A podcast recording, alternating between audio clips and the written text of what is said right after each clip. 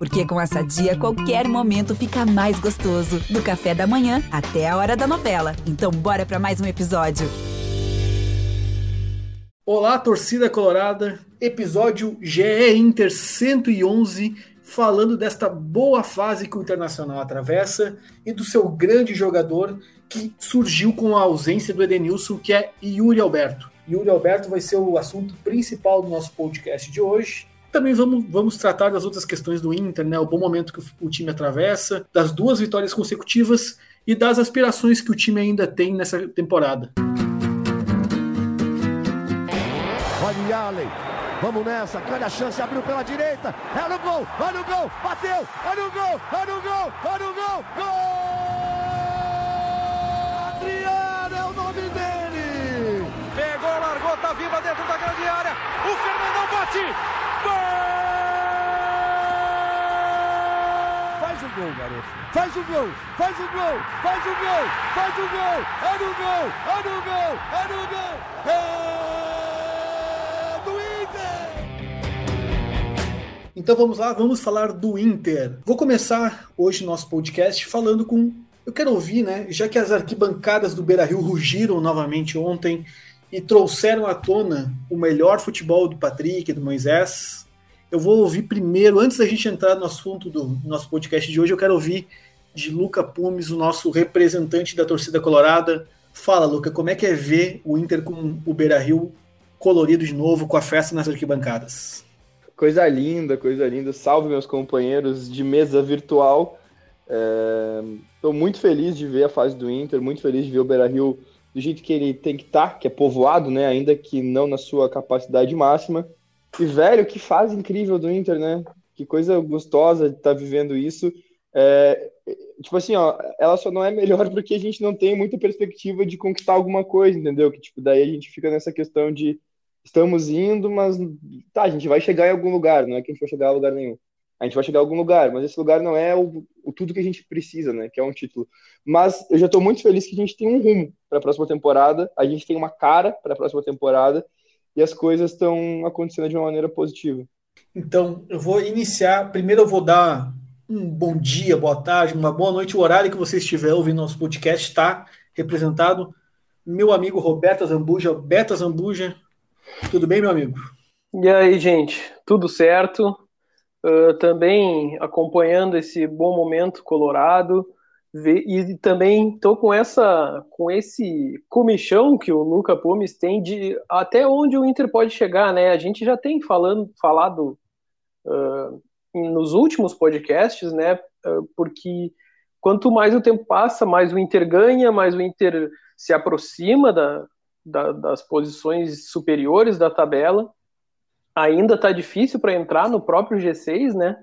Mas eu acho que uh, não vai demorar muito para isso acontecer.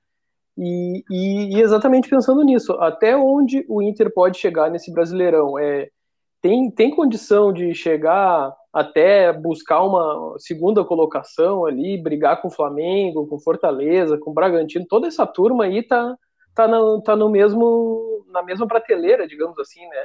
Ah, depois do Atlético Mineiro, que já a gente já praticamente pode entregar o troféu, né?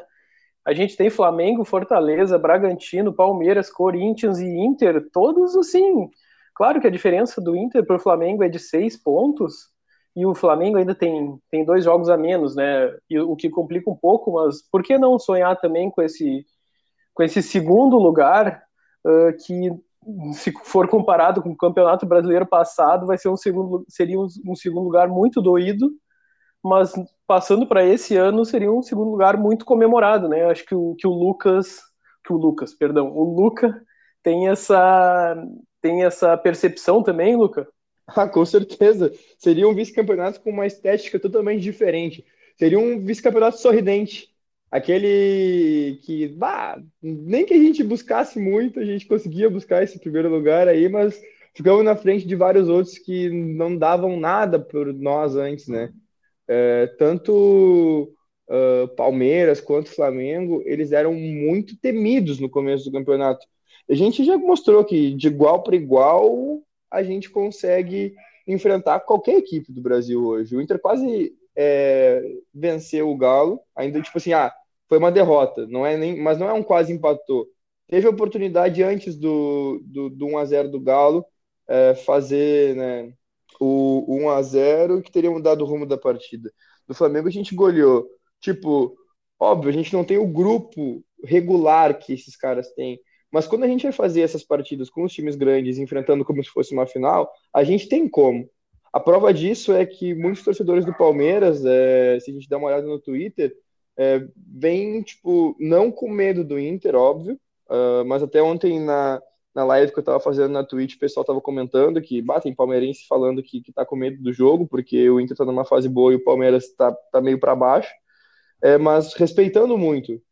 E isso faz bem para o autoestima do torcedor, é algo que, que eu venho falando há muito tempo, que qualquer coisa que sirva para aumentar a autoestima do torcedor hoje é válida, porque a gente ficou muito mal depois daquele vice-campeonato do ano passado, foi muito doído. Eu mesmo é, não posso nem lembrar é, aquela coisa que eu superei, mas se eu ver eu choro. Então, se eu parar para ver o Edenilson 41 anos naquele lance lá, já me dá um negócio ruim. É, e de lá para cá, a sequência de derrotas, o trabalho é, do Miguel que deu uma empolgada, depois a direção não tinha mais convicção daquilo. É, foi muito, foi um período muito turbulento. O Inter esse ano caiu muito cedo nas Copas também. Isso foi uma parada muito ruim.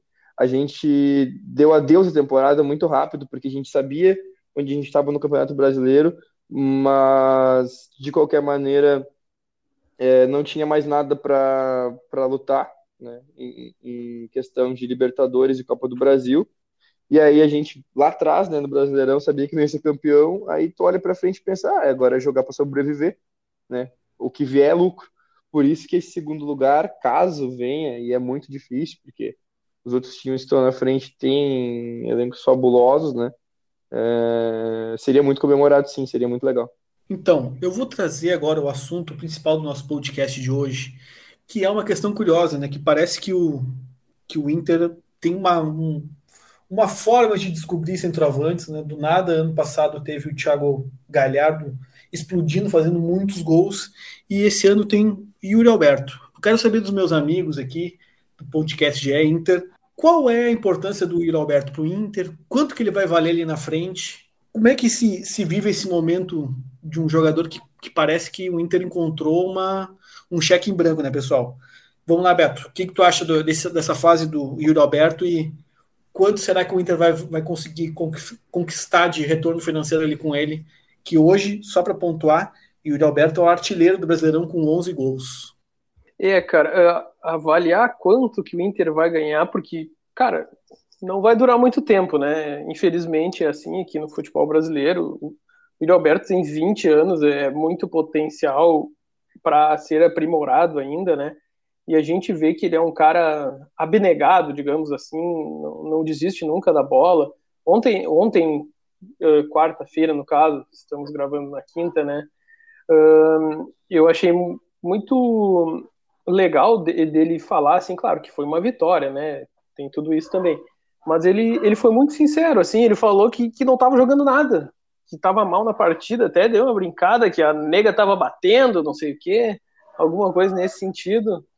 E mesmo assim, cara, ele fez um gol aos 44 do segundo tempo, que é do, do centroavante, é do cara que não desiste. Inclusive, ele, ele criou a jogada, né? Depois do, do Moisés tirar de cabeça lá da defesa, ele pegou a bola, fez a jogada para o Caio Vidal e, e, não desistiu, né? Acompanhou e fez um, gol de centroavante que, olha, muitos outros jogadores atacantes talvez não, não atropelariam o marcador, que eu não sei quem era, mas ele atropelou o marcador dele aí para acertar a cabeçada, assim. O cara que tem o faro do gol, que a bola tá ali para mim, eu vou fazer esse gol, não vou deixar ninguém me tirar esse gol. Então, assim, o cara tá numa fase espetacular, né? Ele e eu digo mais, lá no, no final do Campeonato Brasileiro passado, ele, ele já estava uh, superando o Thiago Galhardo, né, que, que teve aquele grande destaque com o Koudé, e, e, e, aí depois o, Yuri Alberto chegou, foi ganhando chance, ganhando chance, e daqui a pouco, para mim, no fim do ano, ele já estava melhor que o, que o Thiago Galhardo, né, uh, e porque, na meu meu modo de vista, ele tem mais, mais bola, mais potencial que o Galhardo, né? Então, assim, ele, ele tem muito a render para o Inter aí, não tem como fazer uma, um cálculo aqui se vai ser 10 milhões de euros, se vai ser 15 milhões de euros, mas a gente sabe que o mercado brasileiro também, não sendo Flamengo, Corinthians, São Paulo, Palmeiras, é, os clubes gaúchos aqui tem, tem, não tem tanto poder de barganha como esses outros têm, né? Creio que ele vai valer isso daí, no máximo 20 milhões de euros. Se o Inter conseguir 20, eu acho que vai ser uma grande coisa. Eu acho que poderia receber muito mais, né? Porque a gente vê quantos jogadores aí na Europa uh, que jogam muito menos que o Yuri Alberto e são contratados por valores absurdos, assim. Mas eu acho que nesse caso não, não vai o Inter vai, vai ter que lutar para conseguir 20, 22, quem sabe 25, assim. Mas não mais do que isso. Tô confirmando aqui, Luca, antes de te passar, de te fazer a pergunta também, o período uhum. do contrato do Yuri Alberto. Deixa eu só encontrar aqui. E o Yuri Alberto tem contrato até 31 de julho de 2025, ou seja, tem mais quatro anos, com alguns meses aí a menos é, de contrato com o Inter. Eu quero saber de ti, Luca, que tem a paixão pelo Colorado no coração e vê um jogador desse surgindo, assim. O que, que representa ter um, um, um Yuri Alberto no, no, Inter e o que, que tu pensa que, o, que vai ser a projeção dele de futuro? Vamos lá, eu vou, eu vou fazer um comentário de cartilha de torcedor aqui, porque se sou a voz da torcida nesse, nesse, neste ambiente, né, é, com muita honra, eu vou falar o que o torcedor quer ouvir, eu acho que precisa ouvir. Vamos lá, a primeira coisa, é muito bom ver o Yuri jogando essa bola toda, a gente fica triste só que provavelmente ele vai sair sem conquistar um título pelo Colorado, é, modificaria muito, é, acho que o sentimento aumentaria uh, e, e, tudo que ele pensaria, tipo, a partir do momento que ele chegasse na Europa, é, quando ele pensasse em Brasil, seria mais é, carinho, né, mais carinhoso pelo Inter. É, mas a gente vai lá. Isso é, é, é, o menor dos problemas. A gente fica triste, por exemplo, que, por, é, sei lá, o Pato ficou pouco, pouco tempo, o Oscar foi embora é, e não ganhou o que a gente queria que ele ganhasse e tal. É, e, as histórias vão se repetindo, assim, né? A gente é que hoje sempre... é a realidade, né, Luca? É, não, não tem muito o que fazer, né, cara? Infelizmente, né? Não, é, é, é, exatamente, é aí que, é aí que vamos chegar. Mas, ultimamente, não tem, não tem o que ser feito, além de tentar lucrar o máximo possível quando os caras batem na, na nossa porta, né? Até porque o jogador fica vestido, o jogador quer, quer jogar e ele sente que o tempo tá passando. Quando a gente fala de valor do Yuri Alberto, até pouco tempo atrás falava em 15 milhões de euros. E 15 milhões de euros é o valor que o PP foi vendido. É, o PP é um jogador mais velho que, que o Yuri Alberto. E na minha opinião, imparcial neste momento, que, que sim, vou saber fazer uma análise imparcial, porque sim, sou jornalista também, eu acredito que o, o Yuri Alberto é um jogador mais decisivo que o PP a gente, pode comparar atributos e pensar quem tem mais qualidade, mas se, se eu tivesse ali é, fazendo uma pelada, quem eu coloco no meu time, Yuri Alberto, para mim quem vai decidir é ele, entendeu? Ele é um cara muito mais decisivo. O torcedor, há, há muito tempo no Twitter, fala da, da bronca de não dá para vender o Yuri por 15 milhões de euros, é, sendo que ele tem anos a menos do que o PP, sendo que ele joga mais bola que o PP. O Inter tem que buscar mais. Ok, fechamos um, fechamos um ponto. Nessa semana foi, foi dito que o valor dele aumentou, né? O valor de mercado dele aumentou para 20 milhões de euros. É uma, é uma informação que eu vi no, é, no, no Vozes do Gigante, na verdade, no canal do Lucas Colar, e é bom a gente né, dar, dar, dar o nome à informação né, e saber onde, onde a gente viu. E baita trabalho que ele faz, inclusive, eu sou muito fã do Lucas Colar. Mas, enfim, acredito que é daí para frente. Se tem dois, três interessados, bom, aí que vira o leilão. O problema é deles. É ruim participar, é ruim. O, o leilão no futebol é ruim quando a gente está tendo que dar mais e mais milhões, sendo que a gente está é, numa pindaíba. Se a gente tem um, um, como o Marco falou, um cheque em branco hoje, tipo, ah, a gente começa a conversar a partir de 20 milhões. Bom, alguém vai vir e vai oferecer esses 20 milhões. Ninguém é louco de dizer, ah, vamos conversar a partir de 20, beleza, eu vou te dar 25. Não, vamos conversar a partir de 20. Aí alguém vai chegar e vai oferecer 22, alguém vai perguntar, pô, quanto é que um deu ali? Bah, ele deu 20, ele deu 22, eu fecho 22,5. Aí o Yuri vai dizer, bah, entre 22 e 22,5 eu prefiro ir pro de 22 porque o mercado é melhor. Aí o Inter vai lá e conversa com o que deu 22,5, Ó, se aumentar a proposta, quem sabe, mas o Yuri prefere ir para tal lugar. E assim vai ser a conversa. Porque a gente tem um craque aqui, velho. O cara é muito bom de bola, o cara mete gol pra caramba. O cara meteu três hat-trick em menos de um ano, entende? É coisa de Cristiano Ronaldo isso, saca? Tipo, não tô comparando a bola de um, do, de um e de outro, mas, tipo, é coisa que, que a gente não tá acostumado a ver no futebol brasileiro. Um, dois, três hat-tricks. Um hat-trick já é muito difícil, tá ligado? Então, eu consigo ver bem é, ele em vários times. Eu, eu gosto de acompanhar o futebol europeu. Eu vejo o estilo de jogo dele. Uh, por exemplo, na temporada passada ele encaixaria perfeitamente no Barcelona, que tá muito mal de centroavante. Meu Deus do céu, cara, que time que tá mal de centroavante o Barcelona. Tá mal financeiramente, tá mal das pernas também. É, é, a partir do momento em que o, que o Borussia negociar o Haaland, eu, eu acredito também que, que é um outro time que ele encaixa, mas aqui não, não, não é o meu papel ficar achando lugar pro Yuri jogar, né? Tá não mando, já tá mandando o cara embora aí, meu. é. Mas tipo, eu vejo que eu vejo que ele tem nível para jogar nesses lugares e que ele tem que ele tem o encaixe necessário para vários times da Europa hoje que são players de mercado, né? Tanto é, financeiramente quanto com a bola no pé. Enfim, é isso aí. A partir de 20 milhões a gente conversa e se mexam, quem quiser contar, que ofereça mais. É, e só para agregar aí, estava dando, fazendo, dando uma consultada aqui no Transfer Market, que é o site um pouco balizador do mercado aí, né? Nunca, nunca são, não, não dá para dizer que é, um, que é um valor real, factível, porque é uma em base em, em comparações, né, em vários outros dados, mas o Transfer Market avalia ele em 6 milhões de euros, apenas 6. E, e a multa rescisória dele, o Inter é na casa de 80 milhões, né? Então, assim, tem um, um bom espaço aí negocial, né? E, e, como o Luca disse aí, eu acho também que o Inter pode conversar a partir dos 20 mesmo.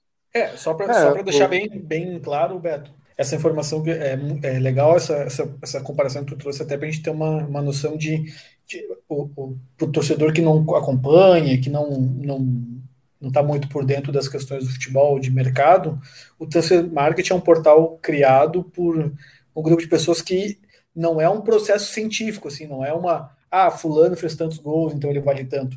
É uma questão de acompanhamento desse grupo de pessoas que criou o site e eles é, especulam, e vou usar o termo especulam não da forma pejorativa, porque é uma questão de, de experiência deles, de, de observação deles de mercado, eles especulam um valor que eles acreditam que seja válido. Não é uma questão assim, ah, consultamos 100 empresários e eles apontaram o valor de todos os jogadores que temos listado.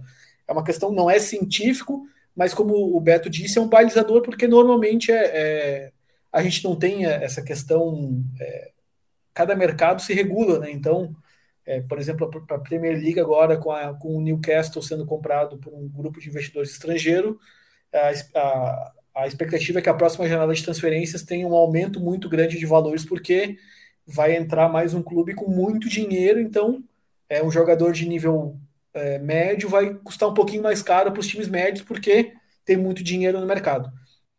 É, não sei, Lucas, uh, tu queria ah, complementar alguma coisa?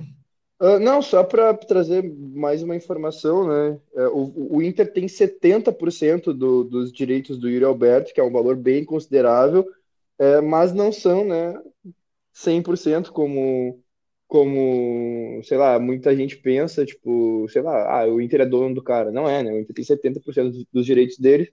Eu não sei de quem são os outros 30%, se tem alguma coisa na mão dele ou se tá tudo na mão do empresário, mas fazendo uma conversão direta hoje, é tipo, os 20 milhões de euros dariam mais ou menos uns 127 milhões de reais, menos os 30% daria mais ou menos uns 88 milhões e meio.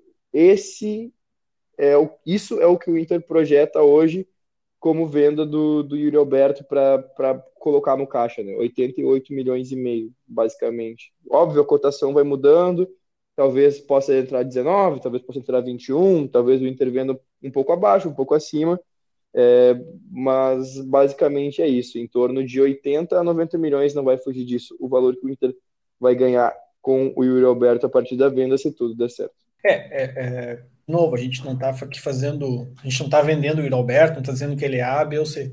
É só, a gente só está debatendo um assunto que realmente ganhou muita força, porque o desempenho do Alberto é o grande diferencial é, desse Inter agora que, que jogou essas partidas sem o Edenilson, que vinha sendo o grande nome do time no campeonato. E o Yuri Alberto desatou a fazer gols, né? 11 gols na competição. Artilheiro, como o Beto também lembrou lá no, no início do nosso programa, é, o Yuri Alberto já tinha terminado muito bem o último brasileiro, que também terminou nesse ano por conta da pandemia. Então é interessante ver um jogador muito jovem, tem apenas 20 anos, com histórico de seleção brasileira, começando a dar passos rumo a uma carreira que a gente imagina que vai ser de muito sucesso também no exterior.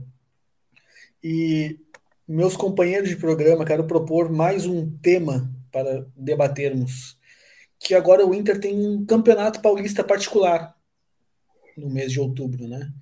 É, tem o Palmeiras, depois o Red Bull Bragantino, Corinthians e encerra o seu Paulistão particular no dia 31, provavelmente dia 31, contra o São Paulo. Gostaria de ouvir de vocês qual a expectativa que a gente possa ter para o Inter na tabela ao final desse Paulistão. Vocês imaginam que o Inter estará entre os clubes do G4? Só para situar hoje como está a tabela. Né? O Atlético Mineiro lidera com 56 pontos, está muito lá na frente. O Flamengo vem logo atrás logo atrás isso 11 pontos, né? Mas com hum. dois jogos a menos, com 45. Em terceiro lugar, Fortaleza com 42 pontos. Em quarto, o quarto colocado hoje é o Bragantino com 41. O Palmeiras, que atravessa uma, uma crise técnica, finalista da Libertadores, mas sem vencer a muitos jogos no brasileiro, em quinto, com 40 pontos. Logo à sua frente, ali, empatado em pontos com com o seu tradicional rival, o Corinthians também com 40, e aí vem o Inter com um jogo a menos do que o Corinthians, com, 20, com 25 jogos, o Corinthians com 26, mas o Inter com 39 pontos. O Inter terá confrontos diretos contra Corinthians, Palmeiras e Red Bull Bragantino. Então, senhores, quem vai primeiro para fazer a sua análise? O Inter termina esse campeonato paulista particular no G4 ou não? Eu acho que tem tudo para terminar aproveitando esse jogo contra o Palmeiras, se der, se conseguir aproveitar essa má fase do Palmeiras aí e fazer o crime lá em São Paulo. E lembrando que o, Corinthians joga contra o São Paulo, tem clássico, no, no, não é no fim de semana, é na segunda-feira, São Paulo e Corinthians no Morumbi. Um, vai ter, tem retorno do Rogério Ceni, né? Todos esses elementos aí que podem dar um, uma forcinha mais para o São Paulo. Uh, talvez o, o Corinthians não o Corinthians não tem essa vitória garantida, digamos assim, assim como é difícil também intervencer o Palmeiras. E aí logo à frente é Inter e Corinthians, né? Então esse é um, um, um duelo direto, assim, além do além da questão de G4, são, é, é briga entre todos ali, né? Uh, a gente está falando só do Corinthians porque é o time que está é o primeiro logo à frente do Inter, mas o Palmeiras tem mesmo número de pontos, como o Márcio citou, o Marco citou. Um abraço para o Márcio Luiz, nosso chefe. um, tava pensando nele aqui. Um, e o, o, Palmeiras e o Corinthians têm 40 pontos e, e o Inter ganhando do Palmeiras já, já pula na frente, né? Aí já entra no G6 e aí, meu amigo, é, é pega para capar, né? Depois pega o Corinthians e o, o jogo é no Beira Rio, né? Contra o Corinthians? Se eu não estou equivocado. É no Beira Rio. Estou confirmando no Beira Rio, domingo, dia 24, às 4 horas da tarde. Imagina um diazão de sol aí para os colorados lotarem o que é, for possível do Beira Rio, aí, aí já vai para cima, né, gente? Então, assim, uh, depois o São Paulo já, já é também um confronto super difícil mas também seria mais acessível hoje em dia, né, vendo a condição do São Paulo na tabela.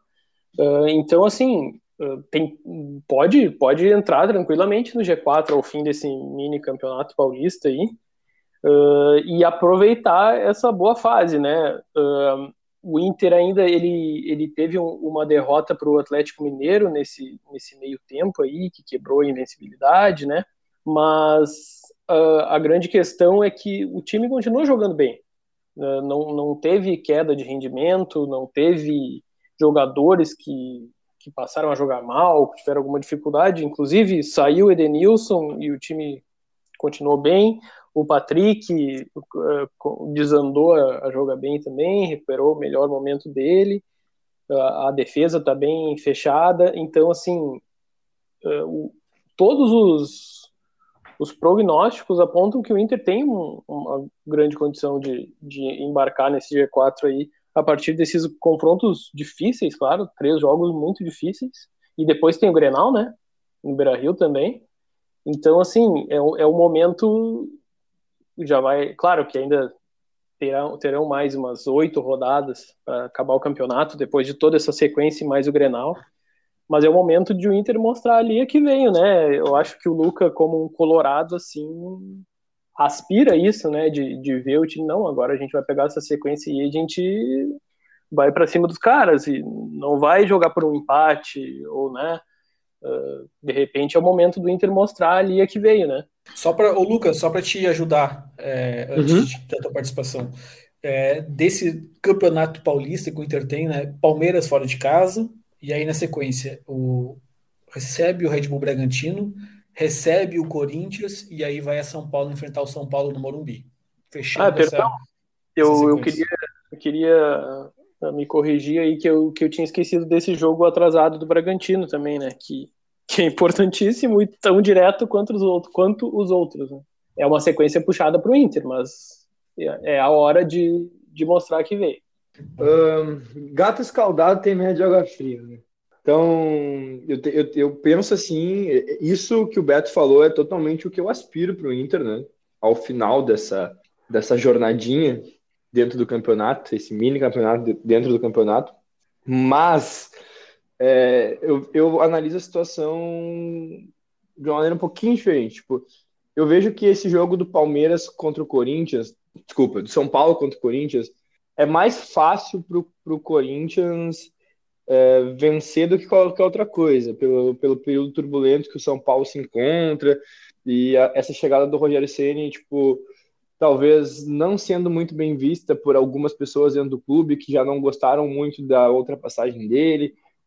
Uh, tem jogador abalado no São Paulo. O Rigoni foi a público no Twitter é, é, deixar claro que ele estava triste. Ele colocou só um emoji, né, com a tristeza no, do, da saída do Crespo. É, isso, isso tudo acho que vai deixar, sei lá, tudo mais na mão do Corinthians para esse jogo. Sem falar que o Corinthians está jogando muita bola. Né? A gente não esperava que ia acontecer isso com, com o Corinthians nos últimos tempos, porque a, o campeonato do Corinthians era totalmente outro antes da, da janela de contratações e tudo que o Corinthians é, conseguiu fazer nela. Repito, como já falei no outro podcast, o Roger Guedes tá jogando bola pra caramba, mano, muita coisa. E não só ele, né? Mas ele voltou bah, com alegria nas pernas, né? Como diria o velho poeta. E aí, quando o Inter pegar o São Paulo, né, nisso aí, provavelmente a casa já vai estar um pouquinho mais arrumada. Então, eu vejo já como, como dois pesos e duas medidas, né? Que o São Paulo vai apresentar para Inter e para Corinthians. Uh, o próximo jogo contra o Palmeiras eu vejo muito difícil, porque simplesmente é o Palmeiras, mas eu acredito numa vitória pelo fato de que o Palmeiras tem falhado muito defensivamente. E o Inter tem aproveitado os jogos para fazer gol, e inclusive tem uh, totalmente o oposto do Palmeiras, uma defesa bem sólida. Então, a lógica é, o Palmeiras está com uma defesa ruim, não está conseguindo se encontrar muito bem, o Inter está com a defesa bem organizadinha, está fazendo bastante gol. Não é lógica o Inter vencer, mas as coisas apontam é, que isso é bem possível. É, no jogo do Red Bull Bragantino contra, contra o Palmeiras, é, que foi 4 a 2 foi, foi alguma coisa bem trocada, assim. O, o Bragantino mostrou que se bobear, ele empilha gol mesmo, sabe? Ele vai, ele vai empilhar gol. Mas o Inter não está muito diferente disso. O Inter tem conseguido fazer alguns gols por partida, né? Ontem eu não esperava que fosse ser uma, um, um resultado de, de, de, dois gols de diferença. Eu achava que o Inter ia vencer pelo placar mínimo, ou 1 a 0 ou 2 a 1 no máximo. Então, a, é gostoso a gente poder se comparar, a gente é, mostrar que é de igual para igual, que dá para projetar vitórias, mas eu vejo a sequência do Inter com um olhar assim de mais dificuldade do que a sequência agora dos adversários. E até por isso, senhores, vendo essa sequência depois, ainda temos alguns dias, né? E, e o Inter ainda vai, vai ganhar reforços, por exemplo, Edenilson, Palácios que volta da seleção, mas tem uma saída que aparece que finalmente sim se encaminhou, que é do Paulo Guerreiro. E eu me lembro, Luca, que a gente já discutiu numa, numa outra edição do, do podcast GE Inter sobre essa situação do Guerreiro, né? Sobre se a gente permaneceria ou não com ele se fôssemos os dirigentes de futebol. Quero com saber de ti, Luca, primeiro, é, como é que tu vê a saída do Guerreiro? Tu acredita que é uma boa para o Inter? É uma questão que, que poderia ter ficado para o final do campeonato? Como é que tu avalia essa decisão? Ah, só para pontuar, eu falei com certeza que a gente já discutiu, né? Não com certeza sim, sim. que eu ficaria com, só para o pessoal entender, eu sei, eu sei que tu, tu captou. Não, não teria ficado com ele mesmo, eu não acho, só que deveria ser no meio da temporada, assim. É, tipo, claro, se ele tá aqui para não jogar, como a gente viu que ele não jogou pela seleção peruana, eu, eu duvido muito que o cara vá pedir dispensa da seleção peruana, porque será que ele tem tanta história e tal, inventando dor, né? Só para fazer um draminha a mais e rescindir o contrato, tipo, de uma maneira menos feia. Não parece ser algo palpável, mas tratando de Paulo Guerreiro e de tudo que ele já fez, assim, em questões de saídas conturbadas de, de times, principalmente no Brasil, é, primeiro no Corinthians, depois no, no Flamengo, quando ele veio para o Inter, é, bah, não é de duvidar também, né? Olha, ele criou muitos problemas por aqui, a gente esperou o tempo dele mais de uma vez, seja na questão do tempo que ele pegou o gancho sem poder jogar por causa do doping, seja na época das lesões.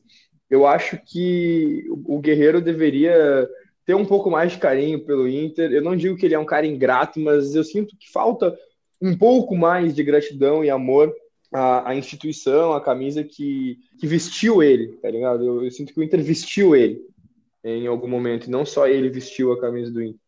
E, e, enfim, acho bom ele ter ido embora, abre mais uma vaga de, de estrangeiro nos jogos. Teve é, um ou outro, teve uma outra partida que o Palácios não pôde fardar porque o limite de estrangeiro já tinha sido atingido. Vai abrir vaga para ele. Acho que as coisas foram melhor assim. E que bom que ele siga o caminho dele. Se ele for parar de jogar bola, que, que ele sabe que ele teve uma carreira vitoriosa, uma carreira é, com, com algumas marcas que poderiam, que não precisavam estar lá, mas de qualquer maneira ele tem uma carreira vitoriosa e se ele continuar jogando bola, que ele encontre o lugar dele, desde que é, ele não. Que a, que a, boa sorte, que a sorte dele, né? É, não, não signifique uma má sorte para o Inter, eu desejo sempre boa sorte para o Paulo Guerreiro, como qualquer outro jogador que passou por aqui. Então, Beto, para a gente encerrar o nosso podcast, vamos te ouvir sobre essa situação do Paulo Guerreiro. Como é que tu enxerga esse final de casamento do grande ídolo é, do futebol peruano com o Esporte Clube Internacional? Pois é, cara. É, assim, é difícil uh, dizer que. Eu não sei, eu, eu diria ainda que ele não foi tão mal assim. Porque, cara, ele fez muito gol muito gol mesmo no, quando ele estava no, no ápice ali, depois do, do fim do, da punição pelo doping, que ele voltou a jogar pelo Inter, ele fez muito gol, ajudou o Inter em muitos momentos. Isso, e, porque assim, é um cara diferenciado, foi uma aposta da direção de que poderia ter muito sucesso com ele, mas também era um cara que já estava ficando mais velho, né? E, estava, uh, como é que eu vou dizer, propício a, a, ter algum problema físico, né? E, e estourar o joelho pode acontecer com qualquer jogador, né? Velho ou novo. Hoje em dia, é, infelizmente, é um, é um tipo de lesão que é bastante comum no futebol. Então, assim, ele, ele perdeu todo esse tempo. O que, o que para mim ficou muito, muito ruim foi, foi aquela, aquele pedido de rescisão meio estranho, que foi uh, a, a, anunciado até pelo, pelo empresário Vinícius Prates, uh, que não deu para entender muito bem qual, qual foi o motivo por trás daquele pedido de rescisão, porque eh, queria jogar, mas não, não tinha condições de jogar, sabe? E isso aí que, que machucou muito a torcida colorada, né? Por tudo que, como o Luca falou, por tudo que o Inter fez, por tudo por todo o esforço que a torcida teve, com a paciência que a torcida teve com ele, não precisava disso. Não tinha nenhuma necessidade. A partir daquele momento ali, o, o casamento já foi ruim mesmo, né? Aí depois que conversaram, se acertaram, meio que ficou aquela coisa assim, tá, tá tudo bem, tá tudo certo, mas, mas isso daqui não vai mais para frente, né? E, e aí essa questão do joelho dele de, de ainda não estar tá 100%, de, de sentir dor e tal, ele vinha público falar disso, né? Eu acho que foi um pouco assim também de, de um desabafo, né? No jogador que sempre jogou em alto nível e, e não, eu não percebi, por exemplo, ele culpar o departamento médico do Inter por isso, ou, ou ele só fala que, que tinha poucas oportunidades, mas também porque estava com dor no joelho. Então, assim, acabou que eu acho que ele fez bastante. Eu acho que ele fez bastante pelo Inter, apesar de, claro, a ideia de ter conquistado pelo menos um gauchão e ficou muito manchado de não ter feito gol em Grenal, né? Uh, tudo isso vai acumulando contra ele, mas não dá para dizer que foi um jogador que, que passou batido pelo clube.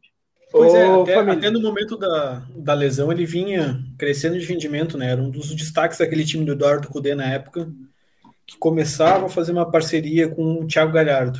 É, não, é, só que só queria concordar com o Beto, assim, é, tipo, a minha avaliação é, do, do, Guerreiro como centroavante, sabe? Como, não como, sei lá, jogador da instituição, como centroavante da equipe do Inter.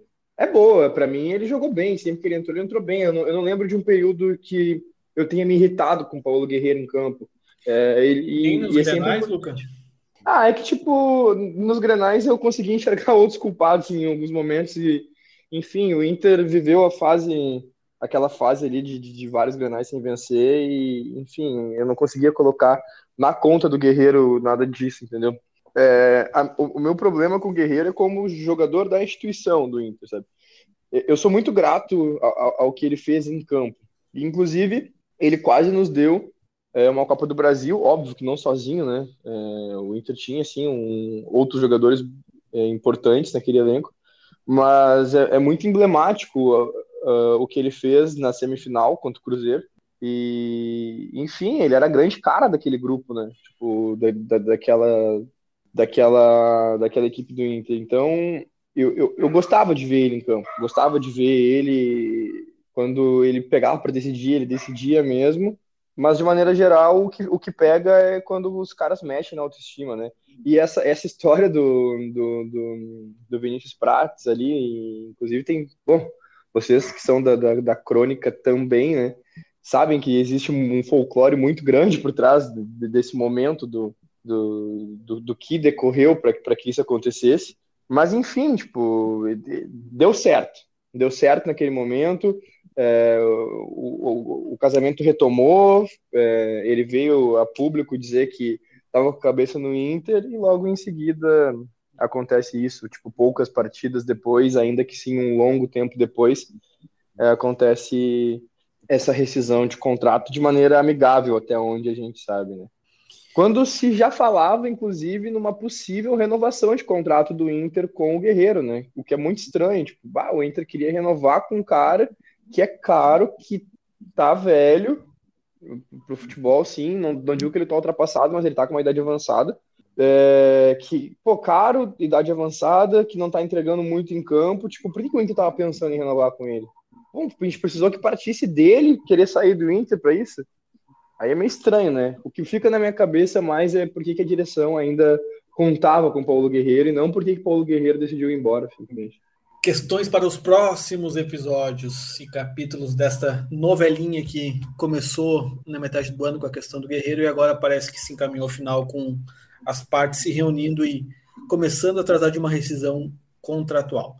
De qualquer forma, o nosso episódio de hoje do GE Inter, o episódio 111, chegou ao seu final. Eu convido você, amigo e amiga que está nos ouvindo, que siga nos lendo no GE Inter Lá você encontra todas as informações, opiniões e análises sobre a participação do Esporte Clube Internacional no Campeonato Brasileiro.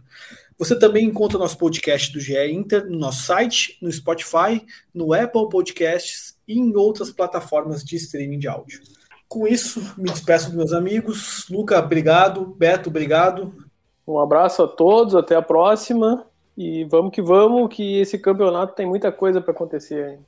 Eu queria aproveitar a mensagem final só para mandar um beijo é, para uma torcedora muito especial do Inter. É, cara, é a tia Starlight. Ela é uma menina lá de lá de Tupã, no interior de São Paulo. Ela acompanha simplesmente tudo que a gente faz por aqui.